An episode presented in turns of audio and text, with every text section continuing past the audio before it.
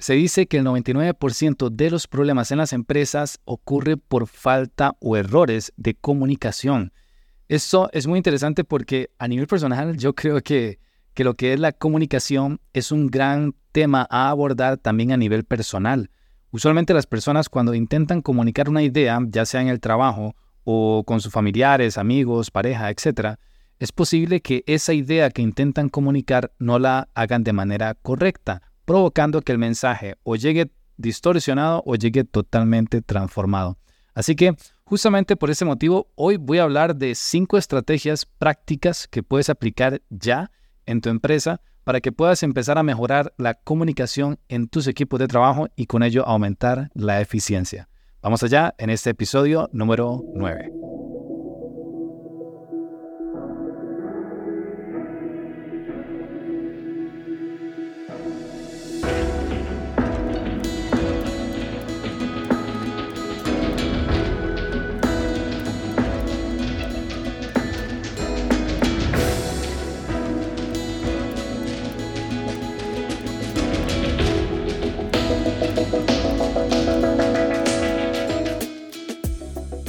La estrategia número uno, y que también he hablado de esto en otros episodios, es tener claridad en los objetivos. En las empresas es muy importante hacer este ejercicio de acercarte a cada uno de los colaboradores y preguntarles cuál es el objetivo de nuestra empresa. No cuál es la misión o cuál es la visión, sino como que, porque bueno, también es bueno saber si saben cuál es la misión y la visión, pero sobre todo preguntarles cuál es el objetivo principal de lo que tienes que hacer en tu puesto de trabajo. ¿Cuál es realmente la tarea más importante? Ese tipo de preguntas ayudan a determinar si esa persona tiene claridad sobre lo que se supone que tiene que hacer en la empresa o si por el contrario hay como una nube de información o, difusa de en cuanto a lo que realmente tienen que hacer. Por eso, esta, esta primera estrategia trata de dejar claro los objetivos de la empresa, dejar claro qué es lo que quieres eh, tú como dueño de negocio o gerente general qué es lo que quieres alcanzar.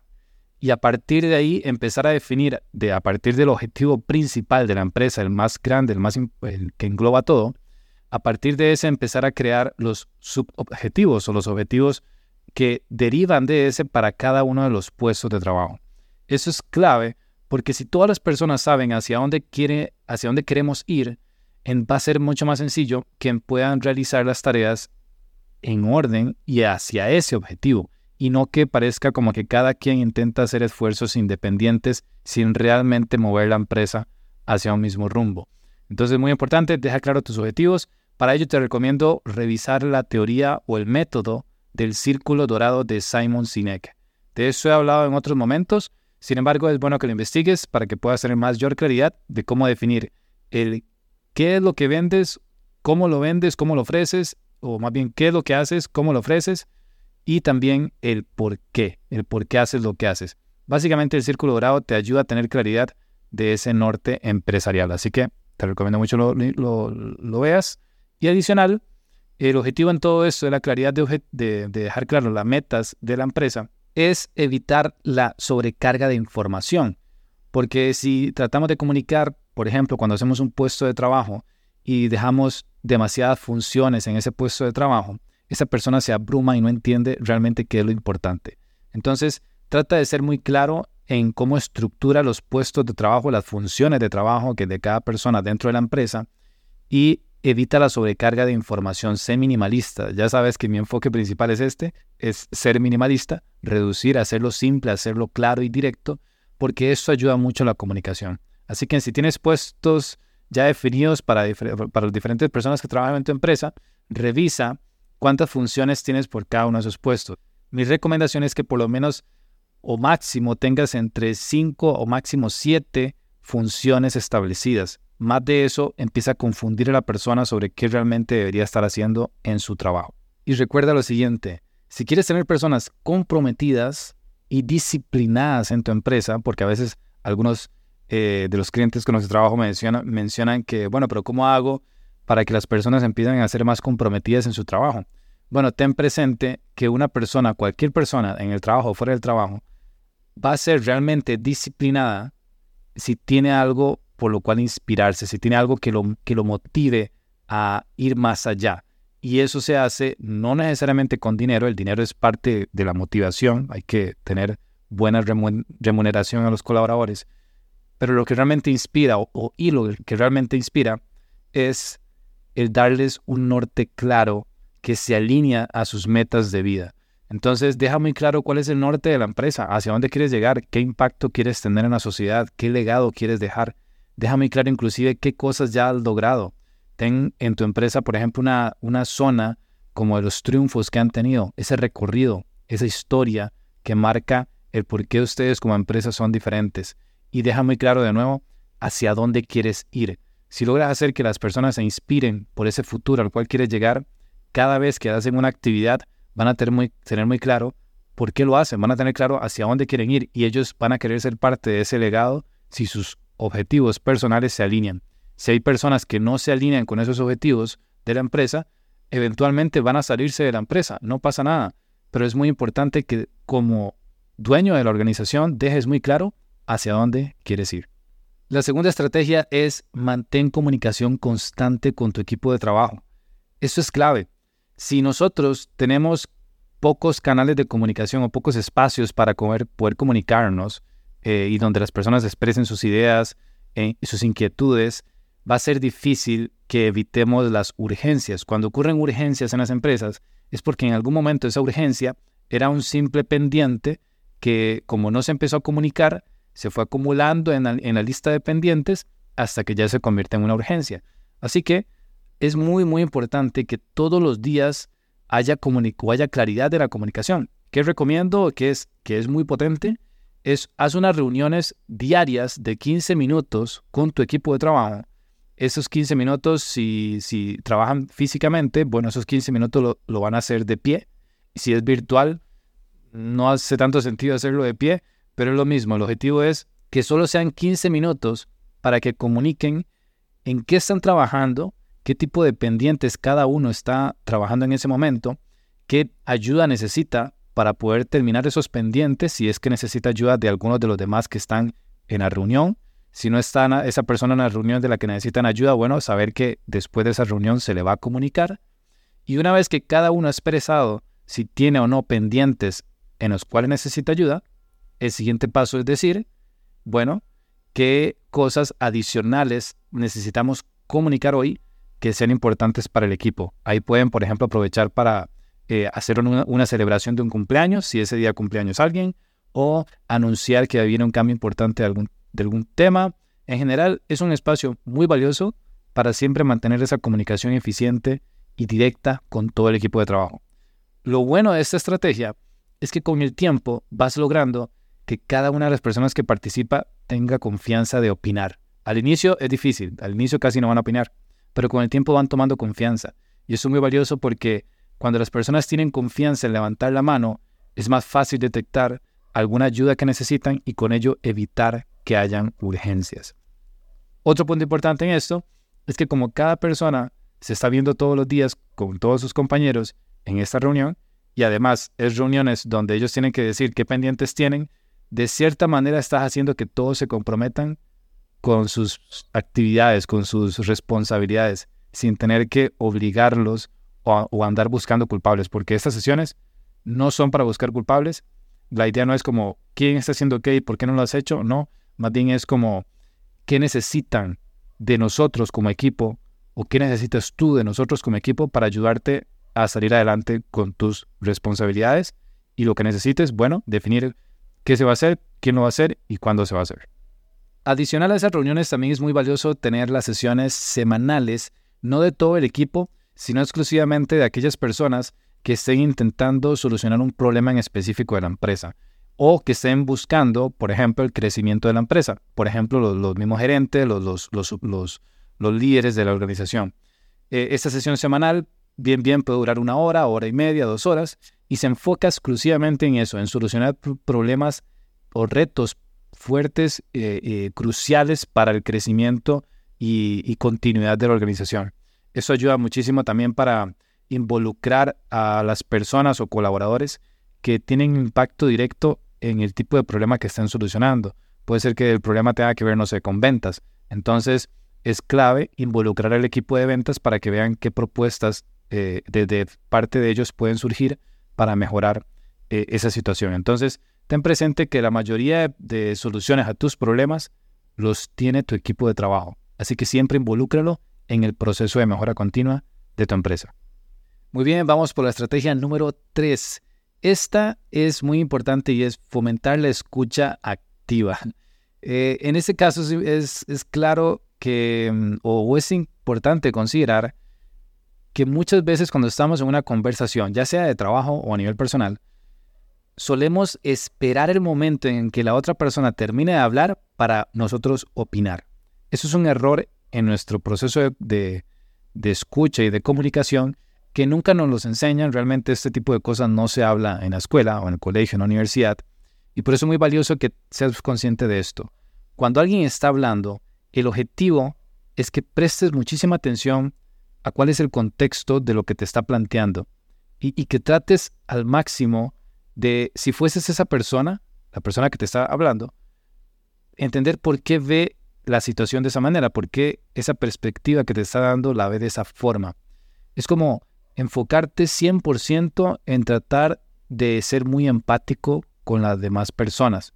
Porque cuando prestas atención, real atención, de forma genuina, en lugar de esperar el, tu momento para hablar, simplemente estás escuchando, simplemente estás procesando la información y esperando a que la misma persona pueda ser la que te diga qué opinas, qué crees que o qué opinas de esto, crees que es la solución correcta o crees que debemos hacerlo así, debemos hacerlo así.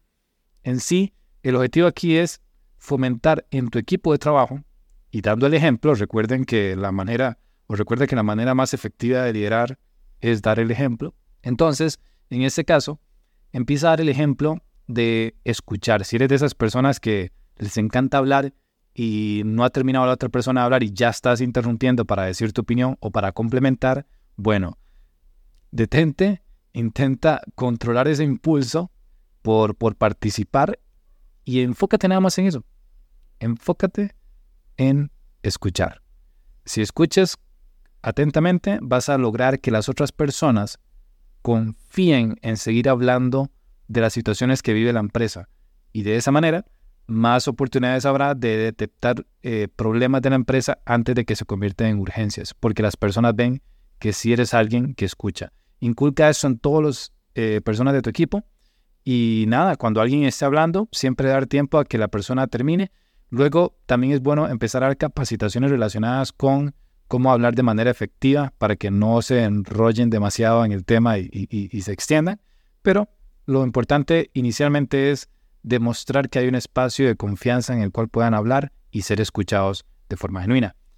Fomentar justamente un ambiente de confianza, es decir, eliminar el miedo de la empresa, es parte importante de este proceso de generar un espacio para, para la escucha eh, de forma efectiva. Entonces, Recomiendo, por ejemplo, ver la nota de valor que publiqué número 160. Esa nota de valor, en esa hablo sobre eliminar el miedo.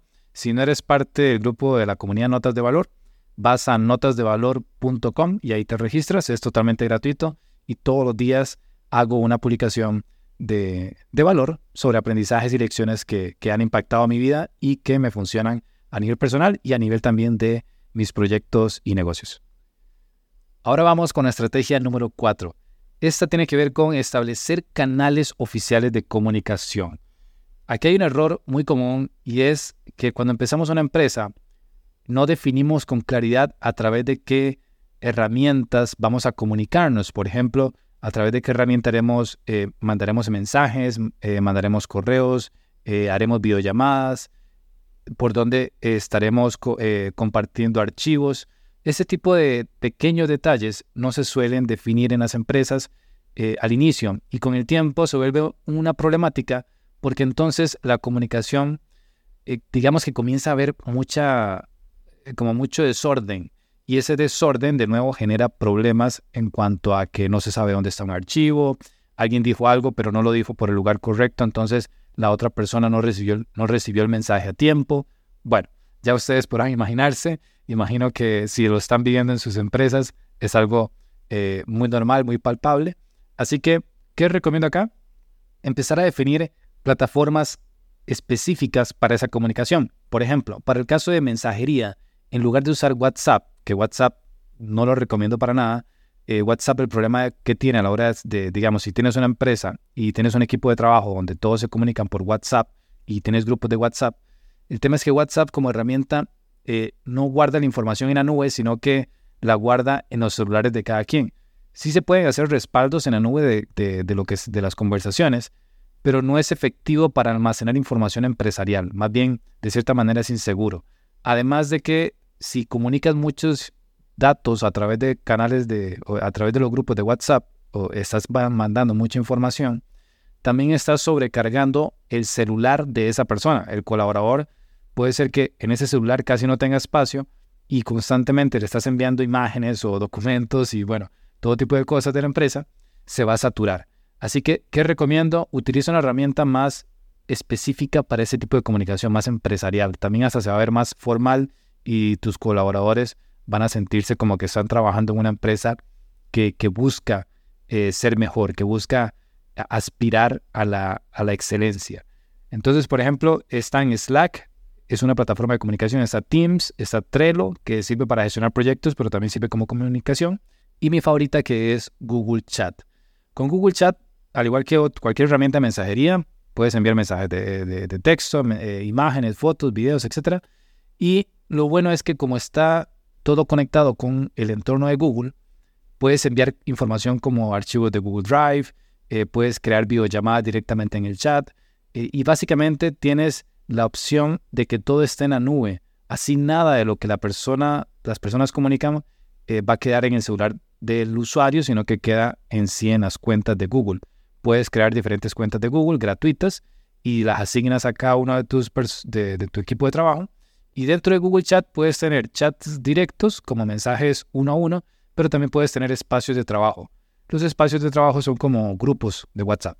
Entonces, esos grupos los puedes definir por temáticas, como por ejemplo un grupo es para enviar avisos, un grupo es para tener enlaces de interés, un grupo es para eh, hablar de, temas de, un, no sé, de un proceso en específico o de un departamento en específico.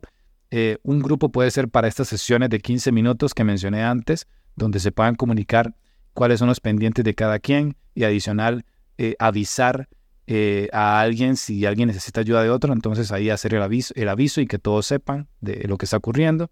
En sí, ese tipo de chats te ayuda muchísimo a gestionar de forma más eficiente la comunicación y asegurar que se vea también más formal.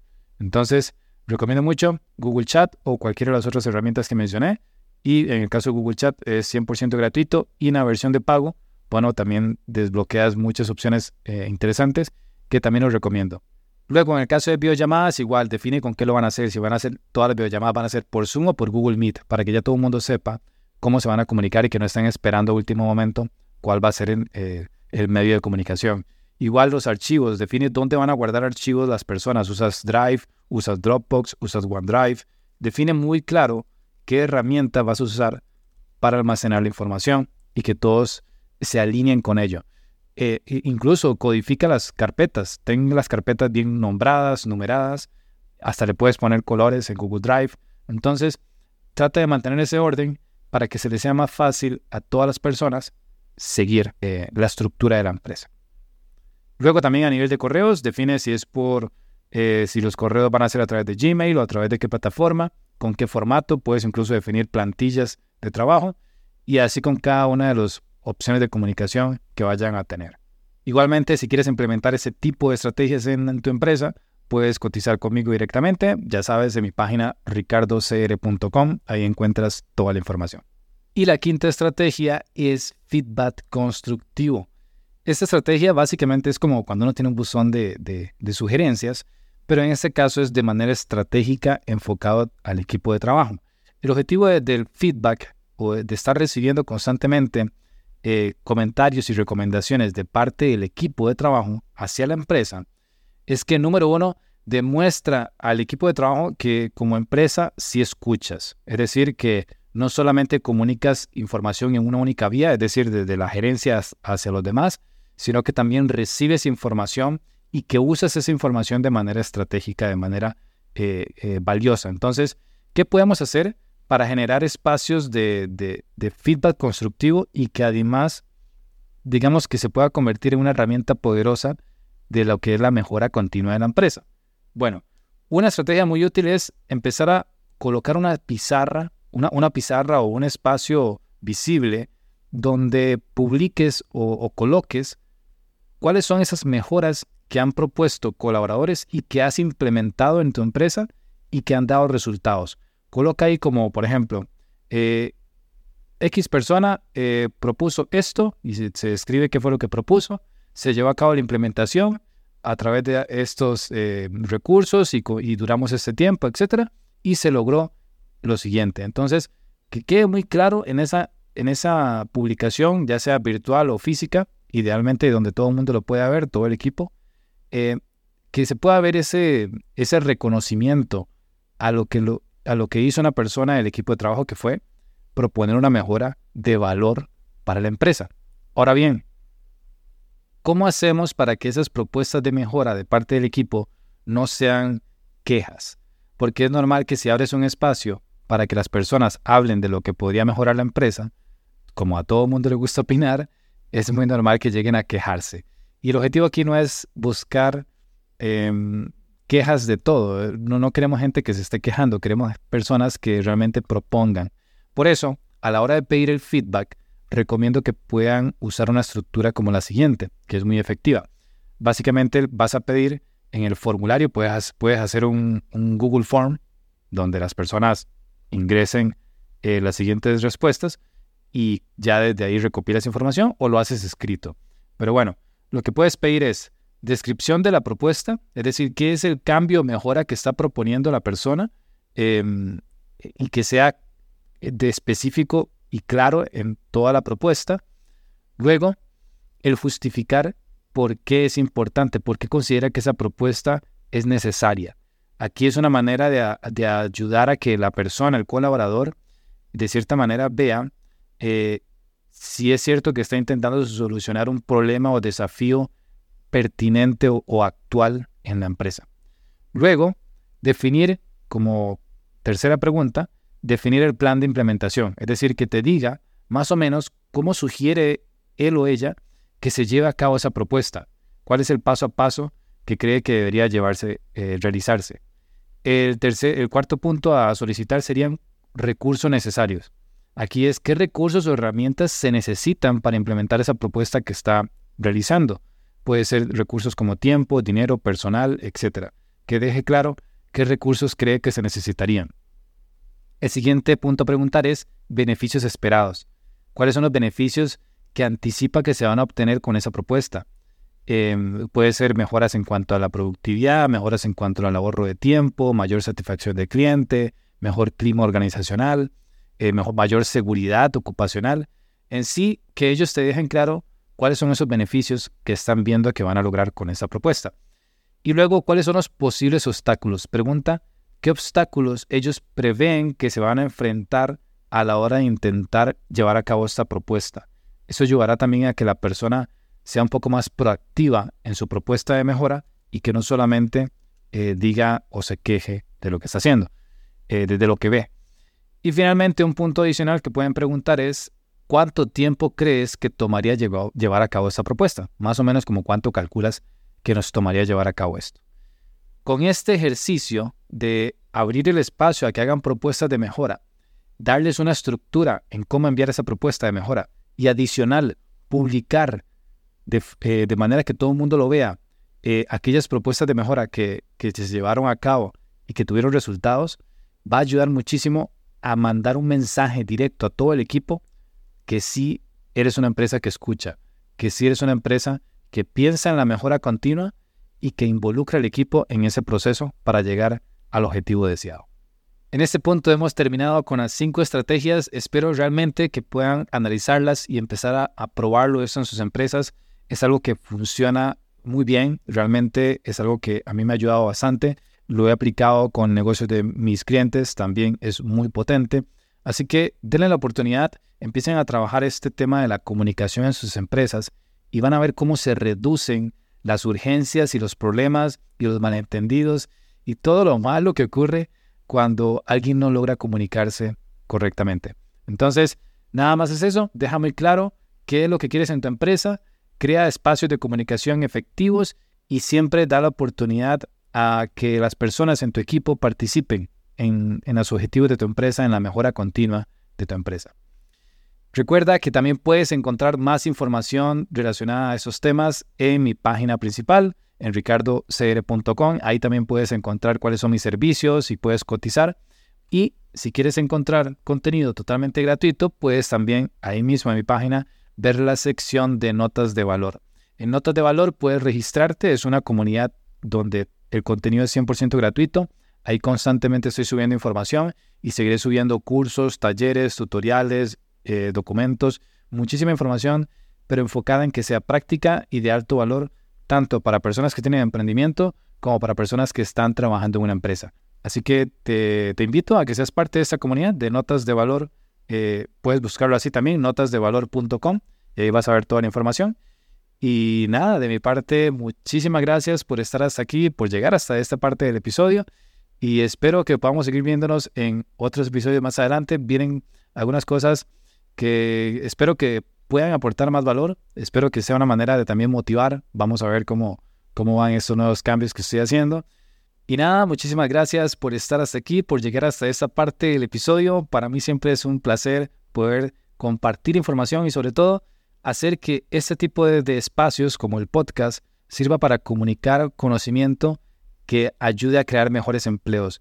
Y no necesariamente tienen que ser empleos directos desde mis propios proyectos, sino que muchas veces es darle, dar información de valor a los dueños de empresas, a gerentes, a personas que trabajan en empresas, para que ellos influyan en cambios de valor dentro de su organización. Por eso nada, eh, espero que puedas implementar ese tipo de estrategias. Si lo haces, si ves resultados y, y ves cosas positivas, mándame un mensaje, comunícame cómo te fue, qué tal ha sido ese cambio. Para mí es muy importante saber tus opiniones. Así que, de nuevo, mis, mis, redes sociales, mis canales de comunicación siempre están abiertos para que puedas mandarme tus experiencias y de ahí yo poder también aprender de, de lo que has logrado. Así que nada, muchísimas gracias. Nos vemos en el próximo. Mi nombre es Ricardo Elizondo. Pura vida. Chao.